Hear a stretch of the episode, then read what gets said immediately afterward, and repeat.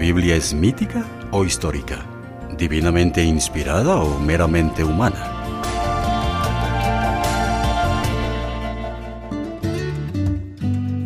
Rafael y Eduardo, compañeros de oficina, van entablando una amistad a medida que van sosteniendo conversaciones de índole espiritual como respuesta a las inquietudes de Eduardo, quien anda en busca de un sentido en la vida y ha observado que su amigo Rafael parece tenerlo.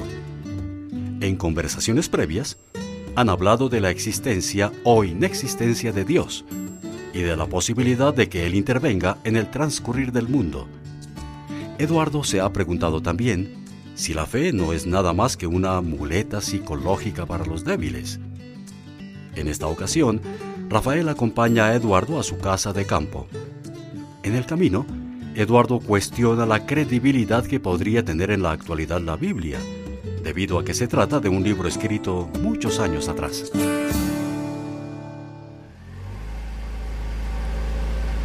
Qué día más hermoso, ¿no? Mira. No podría ser mejor. Sí. Aprecio tu buena voluntad de sacrificar tanto tiempo de un sábado para acompañarme a nuestra casa de campo familiar.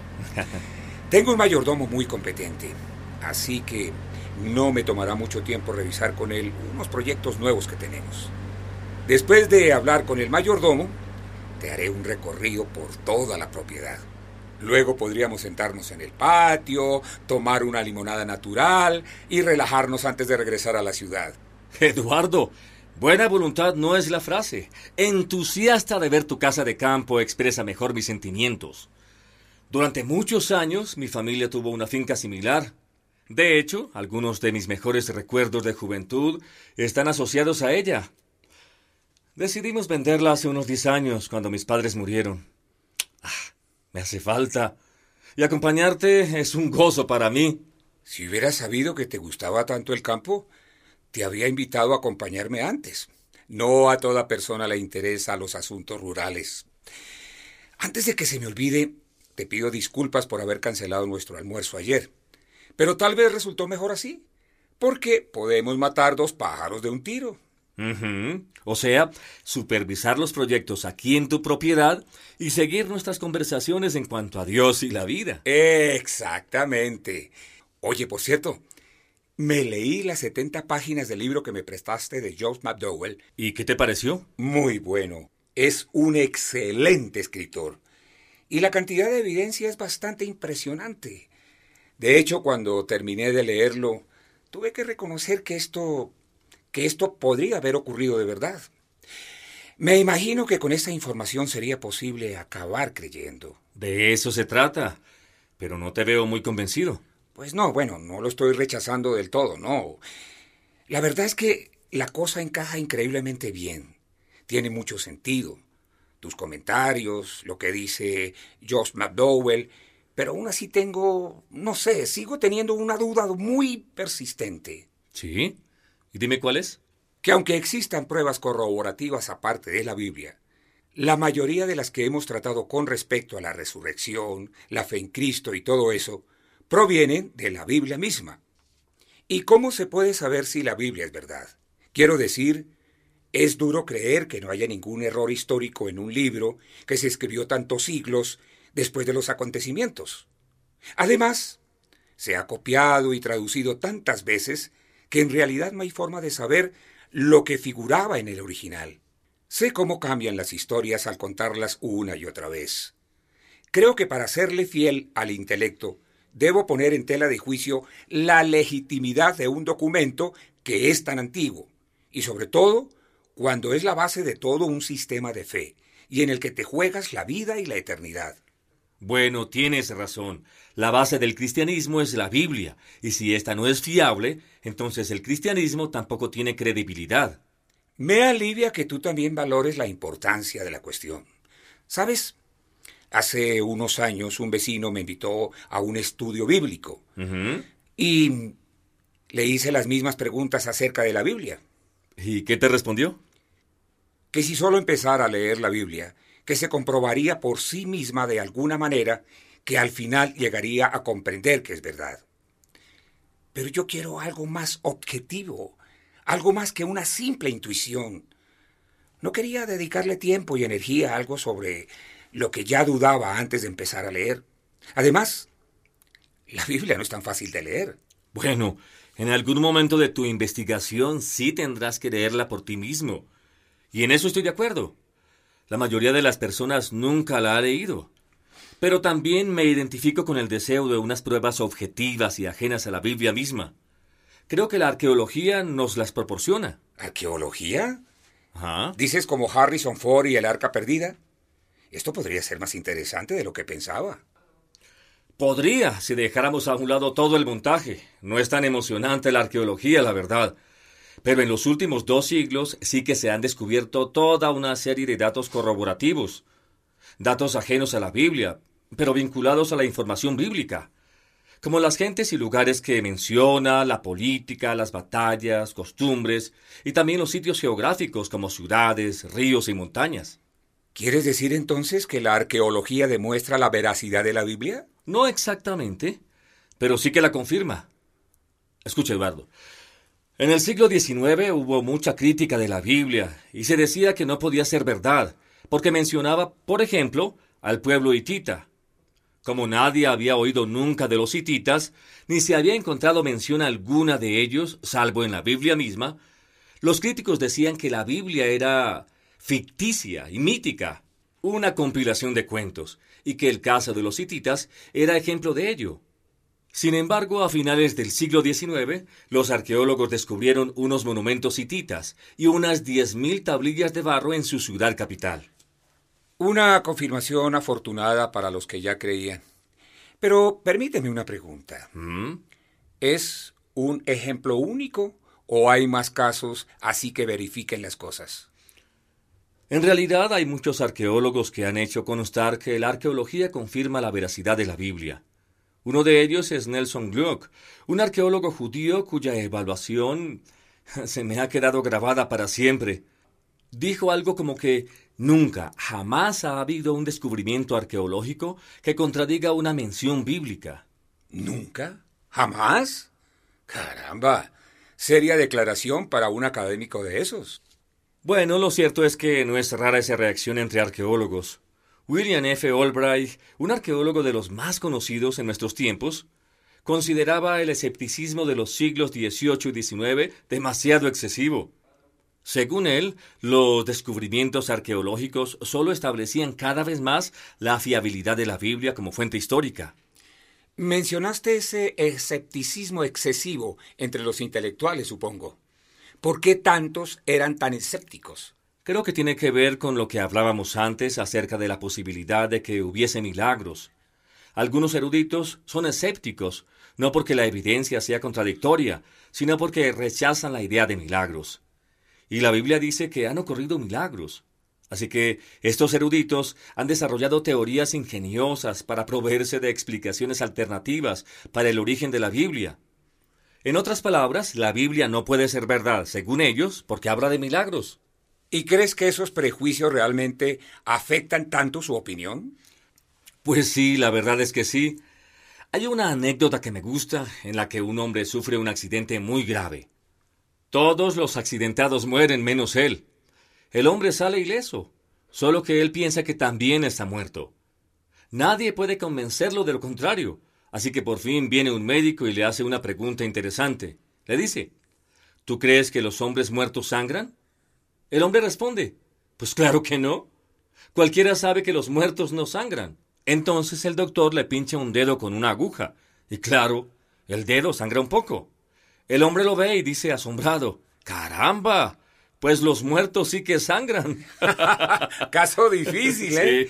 O sea que lo que quieres decir es que hay eruditos tan convencidos de que no pueden ocurrir las intervenciones sobrenaturales en esta vida, que no pueden ser objetivos a la hora de examinar las pruebas. Exacto. La Biblia incluye elementos sobrenaturales y por eso algunos intelectuales se niegan a examinar las evidencias de su fiabilidad, por muy convincentes que sean. En cambio, para una persona de mente abierta, la arqueología socava esos prejuicios y le proporciona una base objetiva para poder concluir que como documento histórico, la Biblia es asombrosamente precisa. Pues es justamente ese tipo de pruebas las que busco. Pero ¿qué me dice Rafael del hecho de que no tenemos, a mi entender, ningún manuscrito original de la Biblia y solo copias? Sí, así es. Pero, ¿y si se copiaron los datos históricos más esenciales y luego se equivocaron en los conceptos teológicos? Una palabra de más o de menos podría tener consecuencias graves. ¿Cómo podemos saberlo? Buena pregunta. Y afortunadamente tenemos muchos más datos objetivos de los que a ti te gustan. ¿Quieres decir que se han encontrado los originales? No, los originales no. Pero existen tantas copias que lo que decían los originales no es ningún misterio. De hecho, los académicos que critican la Biblia nunca se basan en que no sabemos lo que está en los textos originales. Uno de los descubrimientos arqueológicos más importantes de nuestros tiempos fue el que hizo en 1947 un pastor de ovejas, que encontró en una cueva los manuscritos del Mar Muerto. Mm, he oído hablar de ellos. Pero, ¿qué importancia tienen los manuscritos del Mar Muerto? Bueno, Eduardo, a ver. La mayoría de los libros en el Antiguo Testamento se escribieron entre los años 1500 y 500 antes de Cristo y hasta que se descubrieron los manuscritos del Mar Muerto, el manuscrito o copia más antiguo que teníamos del Antiguo Testamento databa del 900 después de Cristo. Eso equivale a un espacio de unos 1500 años entre la fecha de los escritos de Isaías, por ejemplo, y la copia más antigua que teníamos. Y claro, durante esos 1500 años podrían haberse cometido bastantes errores en las copias. ¡Ay, lo que decía yo! Exactamente. Pero los manuscritos del Mar Muerto incluyen una copia de Isaías escrita unos mil años antes. Y la pregunta entonces sería, ¿cómo se comparan las dos copias? Sí. ¿Cómo se compara una copia de un escriba del año 100 antes de Cristo con una copia de un escriba de 900 años después de Cristo? Exacto. Esa es precisamente la cuestión. Pues la respuesta es increíble se hizo una comparación y un análisis detallado con uno de los pasajes más conocidos de Isaías, el capítulo 53. Resulta que Isaías 53 tiene 166 palabras en hebreo que salen a unas 600 o 700 letras capítulo. Al comparar los dos pasajes, se encontró que hay solo 17 letras diferentes y que de esas 17, 14 eran simples diferencias estilísticas y ortográficas. Por ejemplo, como nuestra palabra castiza, sustancia. ¿La palabra sustancia? Sí. ¿Qué de la palabra sustancia? Pues que antes la palabra sustancia solía escribirse substancia, pero hoy día omitimos la B. La escribimos simplemente sustancia. O que en la antigüedad se escribía dijo con X, en vez de J. Ah, ya entiendo. Y eso nos deja con solo tres letras realmente diferentes, aún después de mil años de hacer copias. Estas tres, además, significan luz, y no cambian el sentido del texto en absoluto. Eso es impresionante. También me alegro de que no sea el único que ha tenido esa duda. Bueno, pero aunque las diferencias sean insignificantes en este caso, siguen siendo diferencias. Sí, eso es verdad. Pero los eruditos calculan que más del 99% de la Biblia es incontrovertible. O sea, sabemos con certeza lo que decía el original. Mm, está bien. O sea que tenemos el ejemplo del Antiguo Testamento y los manuscritos del Mar Muerto. Pero ¿qué hay del Nuevo? Porque es ahí donde viene toda la información de la que hemos hablado sobre Jesús y la resurrección, ¿no? Sí, lo es. Pues en lo que al Nuevo Testamento se refiere, hay además de unos 8.000 manuscritos en latín, más de 5.000 manuscritos en griego, el idioma original del Nuevo Testamento, los mismos contienen todo o por lo menos partes del Nuevo Testamento. Estas cifras son importantes porque con cada manuscrito que tenemos y otros que vayan apareciendo, más certeza y confirmación tenemos de lo que decía el original. El número de manuscritos, la calidad y la fecha, en el caso del Nuevo Testamento, superan a cualquier otro documento antiguo. ¿Un documento antiguo? ¿Como cuál? Pues como la Iliada o la Odisea, u obras de algunos escritores griegos como Sófocles. Tomamos el ejemplo de Julio César, que escribió las guerras gálicas. César escribió el original 60 años antes de Cristo, pero la copia más temprana data del 900 después de Cristo. Eso significa un espacio de unos mil años. Es más, solo tenemos unas 10 copias de su obra, Aún así, nadie duda de la fidelidad de las copias. En cambio, tenemos más de 5.000 copias del manuscrito griego del Nuevo Testamento, algunas ya desde el año 130 después de Cristo. 130 después de Cristo. ¿Y eso cuántos años es después del original? Bueno, la copia más antigua que tenemos es un fragmento del Evangelio de Juan, escrito entre 70 y 90 después de Cristo. Ahora, eso significa que el espacio entre el documento original que escribió Juan y la copia que tenemos es de unos 40 a 60 años, comparado con el espacio de casi mil años en el caso de César. O sea que lo que estás diciendo es que... Lo que digo es que si rechazas la veracidad de los documentos bíblicos con base en los manuscritos que tenemos, entonces también tienes que rechazar todo lo que sabemos de la historia antigua.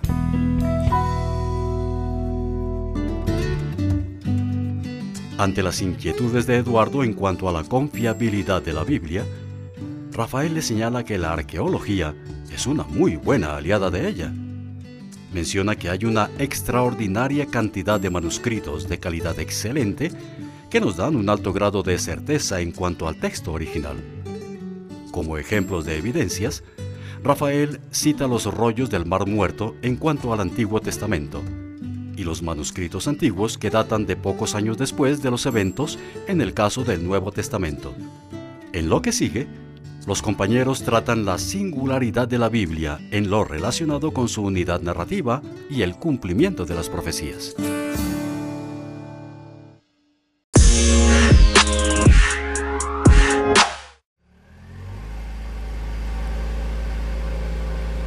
Tengo otra duda muy seria. Aún si reconozco que la Biblia es históricamente veraz y que conocemos el 99% de lo que decía el original, y que es historia exacta, que son copias fieles, nada de eso prueba que Dios escribió la Biblia. Tienes razón. Porque los humanos también podemos ser muy precisos, aunque reconozco que hay bastantes desaplicados. ¿Tú crees, primero, que Dios escribió la Biblia? Y segundo, ¿hay alguna prueba objetiva de ello? ¿O es ahora cuando se necesita el salto de fe? Bueno, pues vuelvo a estar de acuerdo contigo, Eduardo. La precisión y la fiabilidad no prueban que Dios escribió o inspiró la Biblia.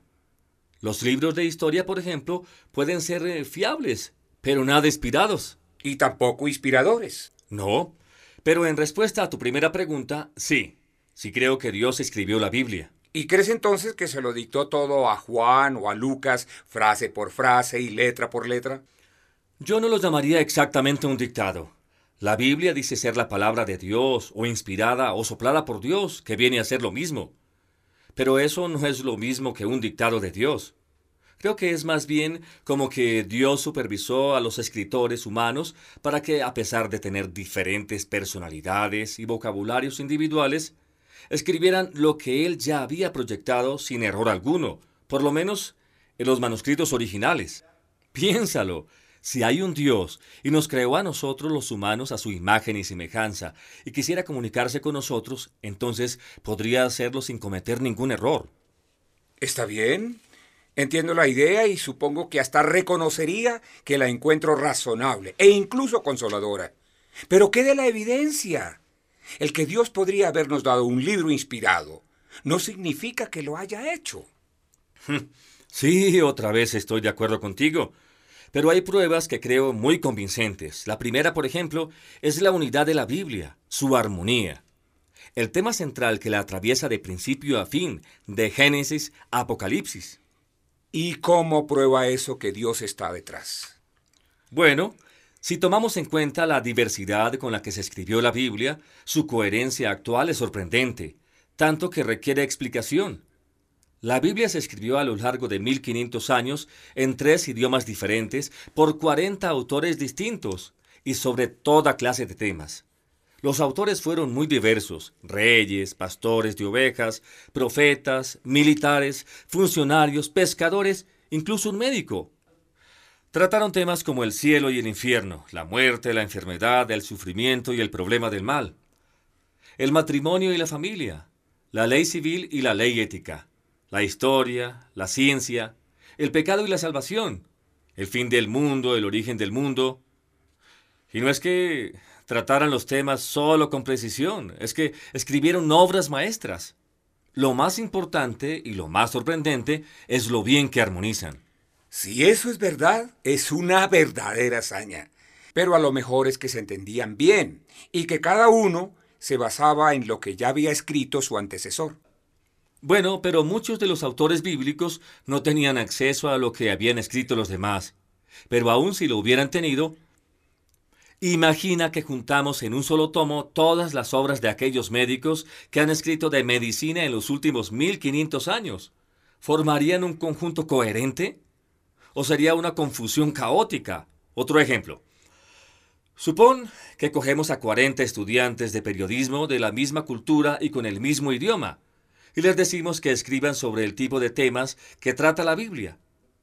¿Crees que les saldría una gran obra unida y coherente? Es poco probable, supongo.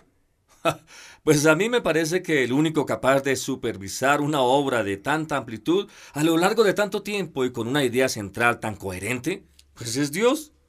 ¿Una idea central? Ya has hablado de ella un poco. ¿Cuál piensas tú que es la idea central de la Biblia? Yo creo que el primer tema que trata la Biblia es el amor de Dios para con nosotros los humanos. El libro de Génesis nos dice que Él nos creó a su imagen y luego explica cómo formuló su plan maravilloso para nosotros. Ya sabemos que puso a Adán y a Eva en el jardín del Edén. Ajá. ¿Cómo se desvió ese plan maravilloso? ¿Y cómo y por qué seguimos haciéndonos los tontos?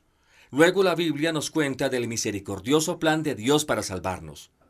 Las escrituras hebreas, que suelen conocerse como el Antiguo Testamento, predicen este plan costoso e ingenioso de Dios. Y el Nuevo Testamento se basa en este plan. Es el eje central de la Biblia. Por último, nos dice que este mundo en el que vivimos no es el mejor, que es el camino a ese mundo mejor. En otras palabras, el crudo diagnóstico de la condición humana y la solución radical de Dios se encuentran en la Biblia de principio a fin de forma coherente y unida. ¿Solución radical? Rafael, la solución radical de la que hablas es uno de mis grandes problemas. Miro a mi alrededor y lo que veo por todas partes son el dolor y el sufrimiento. Lo que veo es injusticia. Este mundo es un desastre. ¿Cómo puedes hablar de una solución radical? Bueno, tanto nuestra experiencia como la Biblia concuerdan en que vivimos en un mundo envenenado. Lo que digo sencillamente es que ya se ha inyectado el antídoto al veneno, solo que todavía no ha surtido todo el efecto. Pero sí, te tengo que decir que es una de las preguntas más grandes de la vida. Si existe un Dios amoroso, ¿cómo es que hay tanto sufrimiento? ¿Cómo es que el mundo está tan lleno de dolor y pena? Eso mismo, exacto. Bueno, lo único es que creo que ya vamos a llegar a tu casa de campo dentro de unos minutos. Y la pregunta es demasiado importante y significativa para dedicarle solo unos minutos. Quizás podemos luchar con el asunto a la vuelta. Por ahora tengo algo más que decir acerca de las pruebas a favor de la inspiración de la Biblia. Está bien. ¿Por dónde íbamos? Lo primero era que solo Dios podía ser la explicación del origen de un libro con tantos componentes, tanta unidad y armonía a la misma vez. Sí, ¿y qué más? Para mí otra prueba, y muy importante, es la profecía cumplida.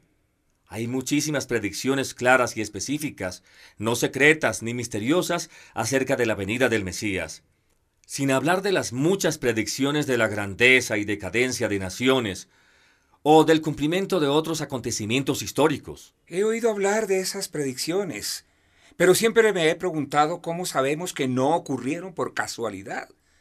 La Biblia es un libro muy gordo y hace muchas afirmaciones. Puede que las predicciones no necesitaran inspiración divina. A lo mejor es que tuvieron suerte que estas predicciones hechas unos 500 a 1500 años antes de tiempo tuvieron suerte? ¿Predicciones al azar? Eso sí que conlleva un salto de fe. ¿Un salto de fe? ¿Por qué? Hay un libro titulado La ciencia habla de Peter Stoner en el que se calcula la probabilidad del cumplimiento al azar de unas cuantas profecías mesiánicas. Stoner concluye con una ilustración muy interesante. El autor dice, Imagina que cubres un área como el estado de Texas con monedas de plata de un espesor de 60 centímetros. Buena idea. Mucha plata, ¿verdad? Bueno, pues Stoner dice, marca una de las monedas con una X azul, revuélvelas todas y luego véndale los ojos a un voluntario. ¿Cuál es la probabilidad de que encuentre la moneda con la X azul al primer intento? Casi ninguna. Ninguna. Ni en el primero, ni en el segundo, ni en el tercero, ni en ningún intento. Sí. Y la verdad es que si encontrara la correcta al primer intento, o incluso después de 50 veces, le acusaríamos de fraude. Por eso digo que se necesita un salto de fe para creer que las profecías se cumplieron por azar.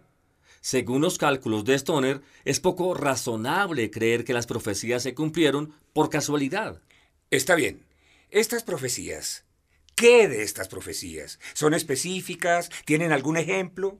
Un ejemplo interesante es la profecía del profeta Ezequiel acerca de la destrucción de la ciudad de Tiro en el mar Mediterráneo, que no solo sería destruida por el rey Nabucodonosor y otros reyes, sino que además sus escombros se echarían al mar.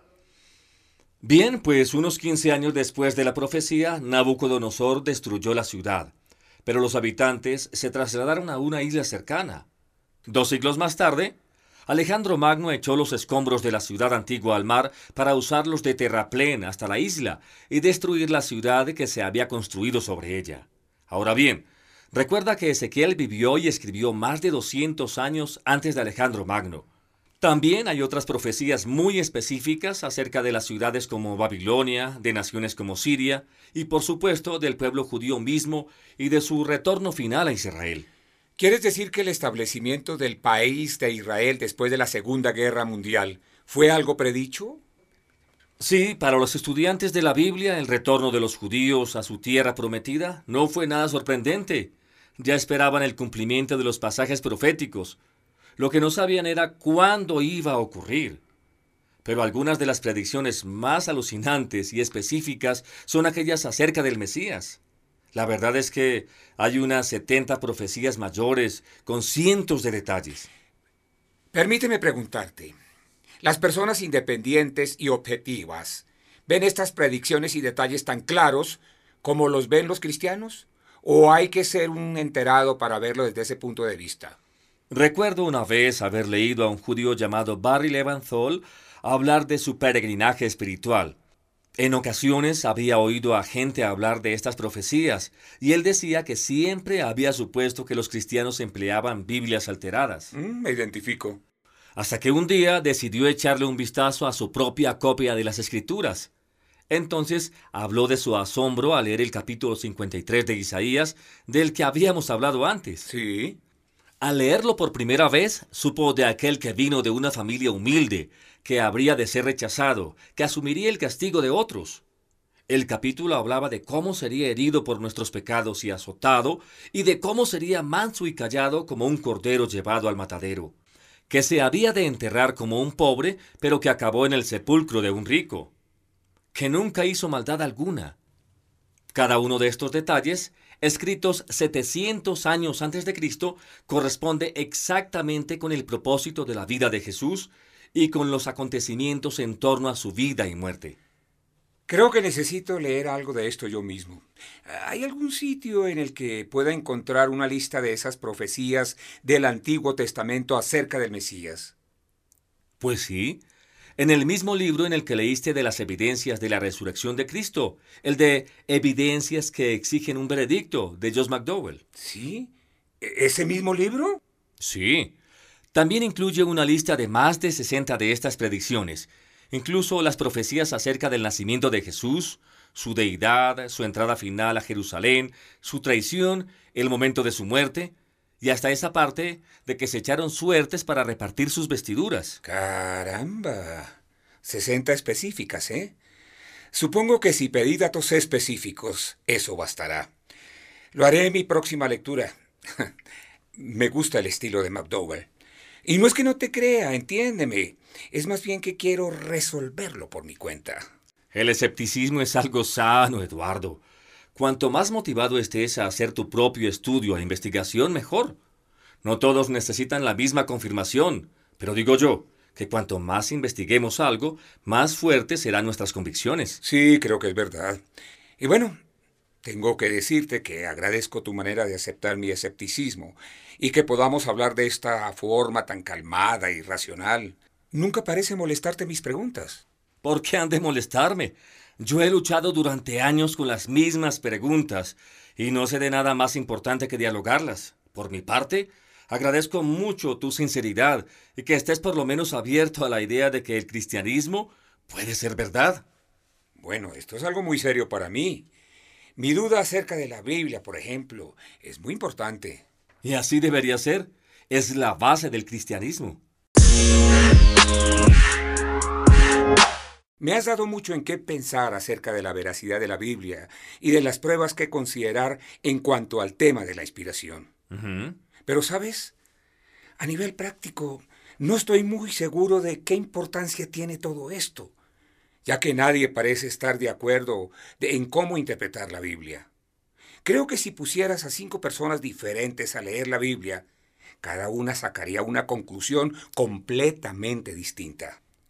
Me doy cuenta de las muchas conclusiones que saca la gente, pero creo que ese problema se resolvería con una manera razonada de leer la Biblia. Si todos empleáramos principios objetivos, por ejemplo, como el principio de respetar el contexto.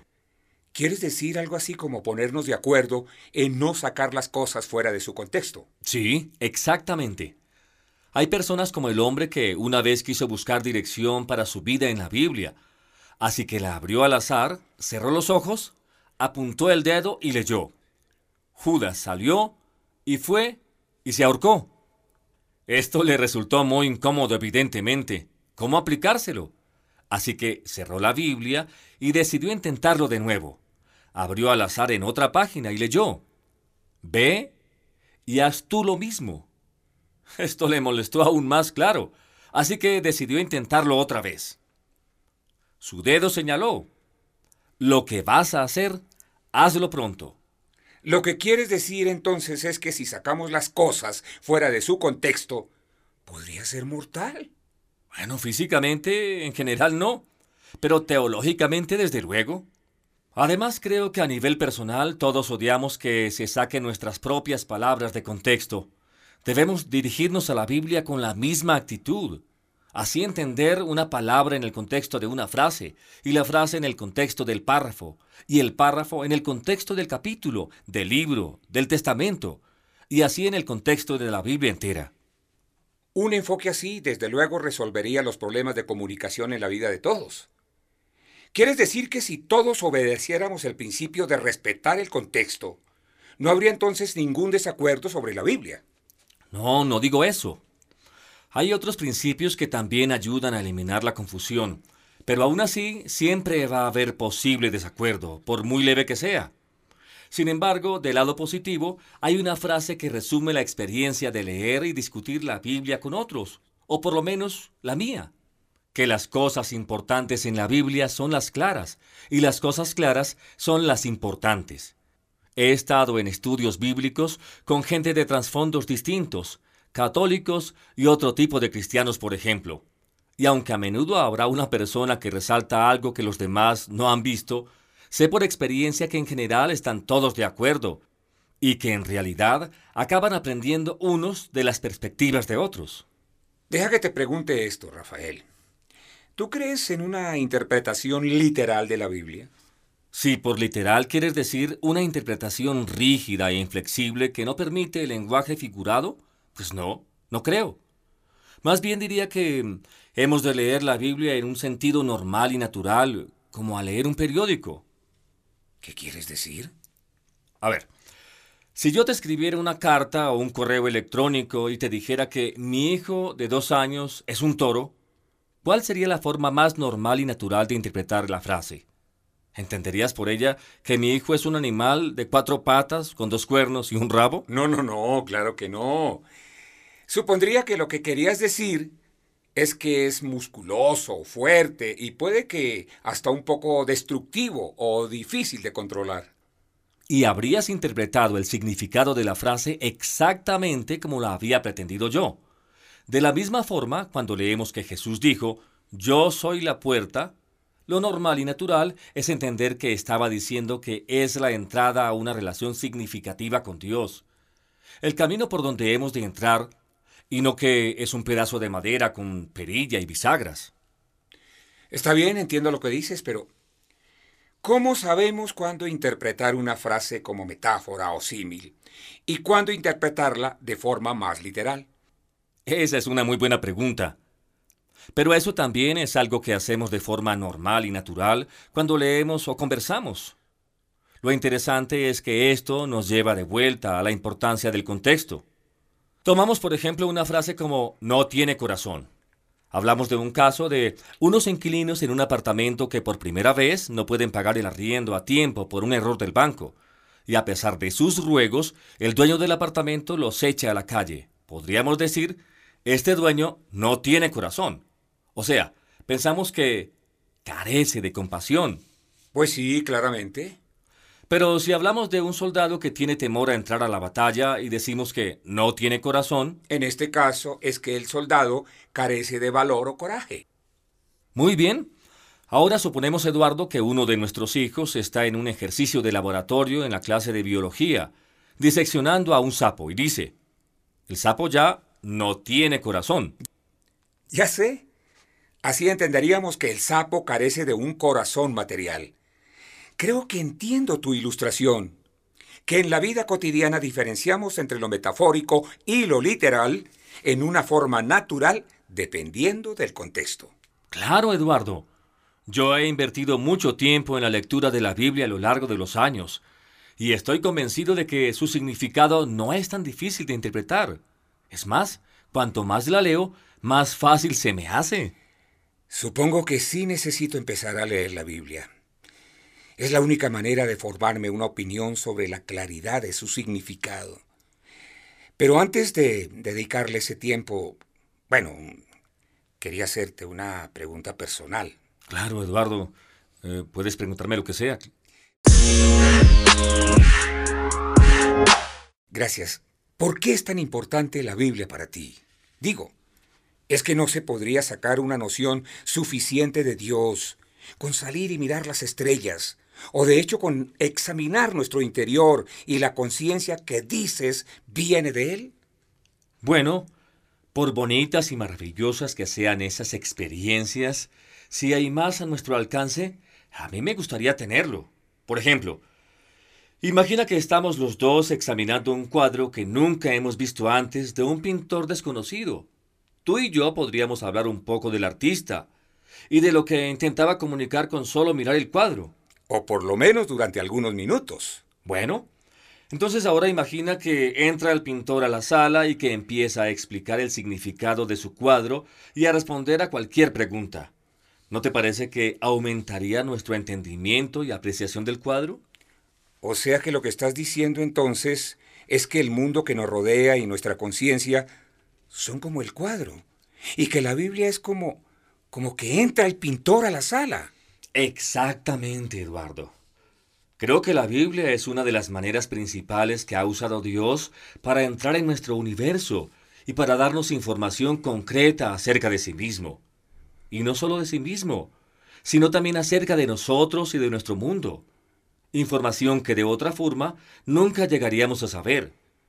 Cuando leo la Biblia siento como que estoy conociendo personalmente al Dios que me hizo, cómo es, por qué nos creó, cuánto nos ama, cómo quiere que vivamos y que nos quiere ayudar, cuáles han de ser nuestras prioridades. Cosas como qué nos pasa cuando morimos y cómo podemos saber que estaremos con Él en el cielo cuando se nos acabe la vida. Eduardo, cuando yo leo la Biblia, siento que me está hablando el pintor y que me está animando continuamente a crecer y a hacer los cambios que necesito en mi vida. Caramba, Rafael. Me encantaría tener tu fe. Me conmueve lo que acabas de decir porque sé lo real que es todo para ti. Que tu experiencia con Dios es mucho más que un ejercicio intelectual o una visita semanal a la iglesia. No sé si algún día llegaré a donde estás tú, pero sí te diré que me ayuda mucho resolver mis dudas intelectuales. Bueno, pues como hemos dicho antes, no es una cuestión de la razón o la fe, sino de la razón y la fe. Las pruebas de la arqueología y los manuscritos me dan la seguridad de que la Biblia es veraz y digna de nuestra confianza. Lo que me convenció a mí intelectualmente de que la Biblia es realmente inspirada por Dios fueron su armonía y unidad, y las profecías cumplidas.